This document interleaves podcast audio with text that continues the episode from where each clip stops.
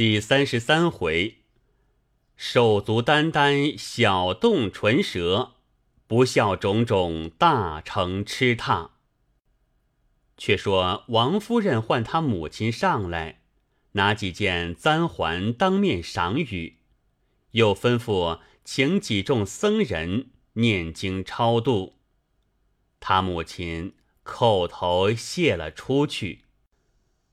原来宝玉会过雨村，回来听见了，便知金钏儿含羞赌气自尽，心中早又五内摧伤。近来被王夫人数落教训，也无可回说。只见宝钗进来，方得便出来，茫然不知何往，背着手，低头一面感叹。一面慢慢的走着，信步来到厅上。刚转过平门，不想对面来了一人，正往里走，可巧撞了个满怀。只听那人喝了一声：“站住！”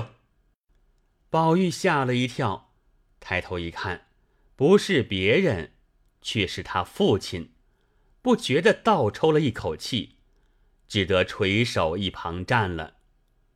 贾政道：“好端端的，你垂头丧气，害些什么？方才雨村来了，要见你，叫你那半天你才出来。既出来了，全无一点慷慨挥洒谈吐，仍是微微蕊蕊。我看你脸上一团私欲愁闷气色，这会子又嗨声叹气，你哪些还不足，还不自在？无故这样。”却是为何？宝玉素日虽是口角伶俐，只是此时一心总为金钏感伤，恨不得此时也身亡命陨，跟了金钏去。如今见了他父亲说这些话，究竟不曾听见，只是正呵呵的站着。贾政见他惶悚，应对不似往日。原本无气的，这一来倒生了三分气。方欲说话，忽有回事人来回：忠顺亲王府里有人来，要见老爷。贾政听了，心下疑惑，暗暗思忖道：素日并不和忠顺府来往，为什么今日打发人来？一面想，一面令快请。急走出来看时，却是忠顺府的长史官，忙接进厅上来坐了，献茶。未及叙谈，那长史官先就说道：“下官此来，并非擅造谈府，皆因奉王命而来，有一件事相求，看王爷面上，敢烦老大人做主。”不但王爷之情，且连下官辈亦感谢不尽。贾政听了这话，抓不住头脑，忙陪笑起身问道：“大人既奉王命而来，不知有何见谕，望大人宣明，学生好遵谕承办。”那长史官便冷笑道：“也不必承办。”只用大人一句话就完了。我们府里有一个做小旦的奇官一向好好在府里，如今竟三五日不见回去，各处去找，又摸不着他的道路，因此各处访查。这一城内十庭人，倒有八庭人都说他近日和贤玉的那位令郎相遇甚厚。下官辈等听了，尊府不比别家，可以擅入索取，因此起名王爷。王爷亦云：若是别的戏子呢，一百个也罢了。只是这奇官随机应答，谨慎老成，甚合我老人家的心，竟断断少不得此人。故此。求老大人转谕令郎，请将奇官放回，一则可为王爷谆谆奉恳，二则下官辈也可免操劳求觅之苦。说毕，忙打一躬。贾政听了这话，又惊又气，急命唤宝玉来。宝玉也不知是何缘故，忙赶来时，贾政便问：“该死的奴才，你在家不读书也罢了，怎么又做出这些无法无天的事来？那奇官儿现是忠顺王爷驾前承奉的人，你是何等草芥，无故引逗他出来，如今祸及于我。”宝玉听了，吓了一跳。忙回道：“实在不知此事，究竟连‘奇观’两个字不知为何物，岂更又加‘引逗’二字？”说着便哭了。贾政未及开言，只见那长史官冷笑道：“公子也不必掩饰，或隐藏在家，或知其下落，早说了出来。”我们也少受些辛苦，岂不念公子之德？宝玉连说不知，恐是讹传，也未见得。那长史官冷笑道：“现有据证，何必还赖？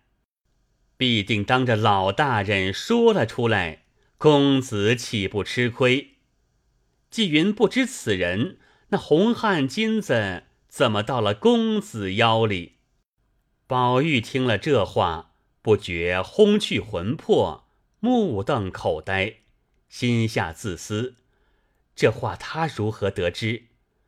他既连这样机密事都知道了，大约别的也瞒他不过，不如打发他去了，免得再说出别的事来。因说道：“大人既知他的底细。”如何连他置买房舍这样大事，倒不晓得了？听得说，他如今在东郊离城二十里，有个什么紫檀堡，他在那里置了几亩田地、几间房舍，想是在那里，也未可知。那长史官听了，笑道：“这样说，一定是在那里。我且去找一回，若有了便罢。”若没有，还要来请教。说着，便忙忙的走了。贾政此时气得目瞪口歪，一面送那长史官，一面回头命宝玉不许动，回来有话问你。一直送那官员去了，才回身，忽见贾环带着几个小厮一阵乱跑。贾政喝令小厮：“快打，快打！”贾环见了他父亲，吓得骨软筋酥，忙低头站住。贾政便问：“你跑什么？带着你的那些人都不管你，不知往哪里逛去，有你野马一般。”喝令叫跟上学的人来。贾环见他父亲盛怒，便乘机说道。方才原不曾跑，只因从那边井边一过，那井里淹死了一个丫头。我看见人头这样大，身子这样粗，泡的实在可怕，所以才赶着跑了过来。贾政听了惊疑，问道：“好端端的，谁去跳井？我家从无这样事情，自祖宗以来，皆是宽柔以待下人。”大约我近年于家务疏懒，自然指使人操克夺之权，致使生出这暴殄轻生的祸患。若外人知道，祖宗颜面何在？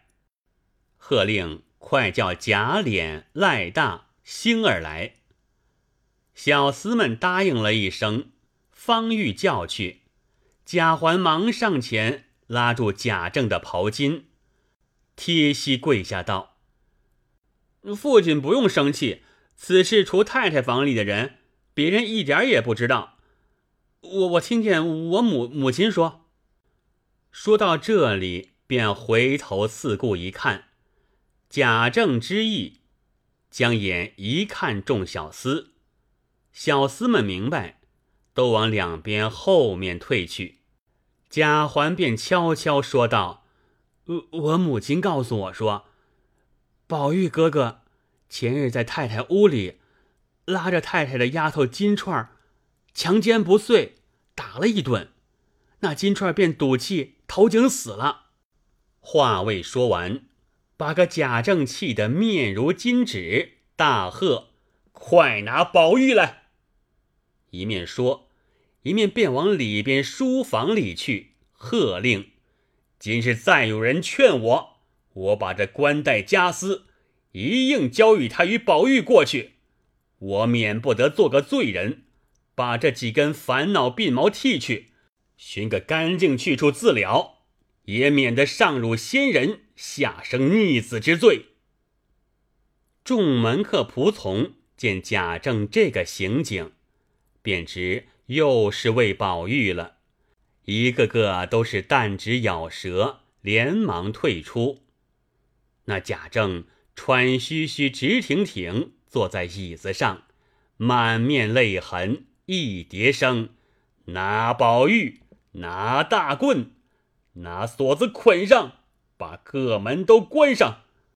有人传信往里头去，立刻打死。众小厮们只得齐声答应。有几个来找宝玉。那宝玉听见贾政吩咐他不许动，早知多凶少吉，哪里常望贾环又添了许多的话，正在厅上干转。怎得个人来往里头去捎信？偏生没个人，连贝名也不知在哪里。正盼望时，只见一个老妈妈出来。宝玉如得了珍宝，便赶上来拉他，说道：“快进去告诉老爷要打我呢！快去快去，要紧要紧！”宝玉一则急了，说话不明白。二则老婆子偏生又聋，竟不曾听见是什么话，把“要紧”二字只听作“跳井”二字，便笑道：“跳井让他跳去，二爷怕什么？”宝玉见是个聋子，便着急道：“你出去叫我的小厮来吧。”那婆子道：“有什么不了的事？”老早的完了，太太又赏了衣服，又赏了银子，怎么不了事的？宝玉急得跺脚，正没抓寻处，只见贾政的小厮走来，逼着他出去了。贾政一见，眼都红紫了，也不暇问他在外流荡幽灵，表赠私物，在家荒疏学业。淫辱母婢等语，只喝令堵起嘴来，着实打死。小厮们不敢违拗，只得将宝玉按在凳上，举起大板打了十来下。贾政犹嫌打轻了，一脚踢开掌板的，自己夺过来，咬着牙狠命盖了三四十下。众门客见打得不祥了。忙上前夺劝，贾政哪里肯听，说道：“你们问问他干的勾当，可饶不可饶？素日皆是你们这些人把他酿坏了，到这步田地还来解劝，明日酿到他弑君杀父，你们才不劝不成？”众人听这话不好听，知道气急了，忙又退出。只得密人进去给信。王夫人不敢先回贾母，只得忙穿衣服出来，也不顾有人没人，忙忙赶往书房中来，慌得众门客小厮等避之不及。王夫人一进房来，贾政更如火上浇油一般，那板子越发下去的又狠又快。按宝玉的两个小厮忙松了手走开，宝玉早已动弹不得了。贾政还欲打时，早被王夫人抱住板子。贾政道：“罢了罢了，今日必定要气死我才罢。”王夫人哭道：“宝玉，宝玉，宝玉虽然该打，老爷也要自重。况且炎天数日的，老太太身上也不大好，打死宝玉事小。”倘或老太太一时不自在了，岂不是大？贾政冷笑道：“倒休提这话！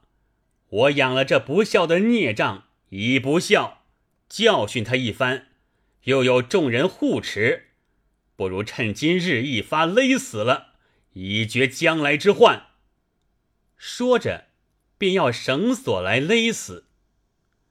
王夫人连忙抱住，哭道：“老爷虽然应当管教儿子，也要看夫妻份上。我如今已将五十岁的人，只有这个孽障，必定苦苦的以他为法，我也不敢深劝。今日越发要他死。”岂不是有意绝我？既要勒死他，快拿绳子来，先勒死我，再勒死他。我们娘儿们不敢喊冤，到底在阴司里得个依靠。说毕，爬在宝玉身上大哭起来。贾政听了此话，不觉长叹一声，向椅上坐了，泪如雨下。王夫人抱着宝玉，只见他面白气弱，底下穿着一条绿纱小衣，皆是血渍。禁不住解下汗巾看，由臀至颈，或青或紫，或整或破，竟无一点好处。不觉失声，大哭起来。苦命的儿呀！因哭出苦命儿来，忽又想起假珠来，便叫着贾珠哭道：“珠儿呀，若有你活着，便死一百个。”我也不管了。此时，里面的人闻得王夫人出来，那李公才、王熙凤与迎春姊妹早已出来了。王夫人哭着贾珠的名字，别人还可，唯有公才禁不住也放声哭了。贾政听了，那泪珠更似滚瓜一般滚了下来。正没开交处，忽听丫鬟来说：“老太太来了。”一句话未了，只听窗外颤巍巍的声气说道：“先打死我，再打死他，岂不干净了？”贾政见他母亲来了，又急又痛，连忙迎接出来。只见贾母扶着丫头，喘吁吁的走来。贾政上前躬身陪笑道：“大暑热天，母亲有何生气，亲自走来，有话只该叫了儿子进去吩咐。”贾母听说，便止住步，喘息一回，厉声说道：“哦，你原来是和我说话，我倒有话吩咐。”只是可怜我一生没养个好儿子，却叫我和谁说去？贾政听这话不像，忙跪下含泪说道：“为儿的教训儿子，也为的是光宗耀祖。母亲这话，我做儿的如何经得起？”贾母听说，便啐了一口，说道：“呸！”我说了一句话，你就经不起。你那样下死手的板子，难道宝玉、宝玉就经得起了？你说教训儿子是光宗耀祖，当初你父亲怎么教训你来？说着，不觉就滚下泪来。贾政又陪笑道：“母亲也不必伤感。”皆是做儿的一时兴起，从此以后，再不打他了。贾母便冷笑道：“ 你也不必和我使性子赌气的。你的儿子，我也不该管你打不打。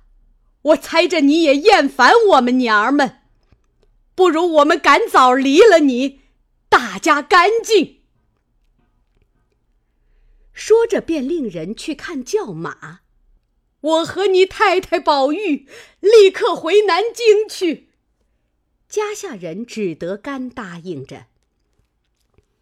贾母又叫王夫人道：“你也不必哭了。如今宝玉年纪小，你疼他，他将来长大成人，为官做宰的，也未必想着你。”是他母亲了。你如今倒不要疼他，只怕将来还少生一口气呢。贾政听说，忙叩头哭道：“母亲如此说，贾政无立足之地。”贾母冷笑道：“你分明使我无立足之地。”你反说起你来了，只是我们回去了，你心里干净。看有谁来许你打？一面说，一面指令快打点行李车轿回去。贾政苦苦叩求认罪。贾母一面说话，一面又记挂宝玉。忙进来看时，只见今日这顿打不比往日，又是心疼又是生气，也抱着哭个不了。王夫人与凤姐等解劝了一会，方渐渐的止住。早有丫鬟媳妇等上来要搀宝玉，凤姐便骂道：“糊涂东西，也不睁开眼瞧瞧！”打的这么个样，还要搀着走，还不快进去把那藤梯子春凳抬出来呢？众人听说，连忙进去，果然抬出春凳来，将宝玉抬放凳上，随着贾母、王夫人等进去，送至贾母房中。彼时贾政见贾母气味全消，不敢自便，也跟了进去。看看宝玉，果然打中了；再看看王夫人，儿一声，肉一声。儿呀，肉啊！你替珠儿早死了，留着珠儿，免你父亲生气。我也不白操这办事的心了。这会子，你倘或有个好歹，丢下我，叫我靠哪一个？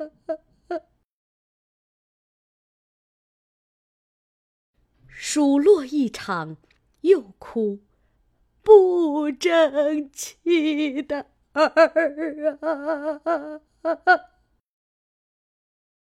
贾政听了，也就灰心，自悔不该下毒手，打到如此地步。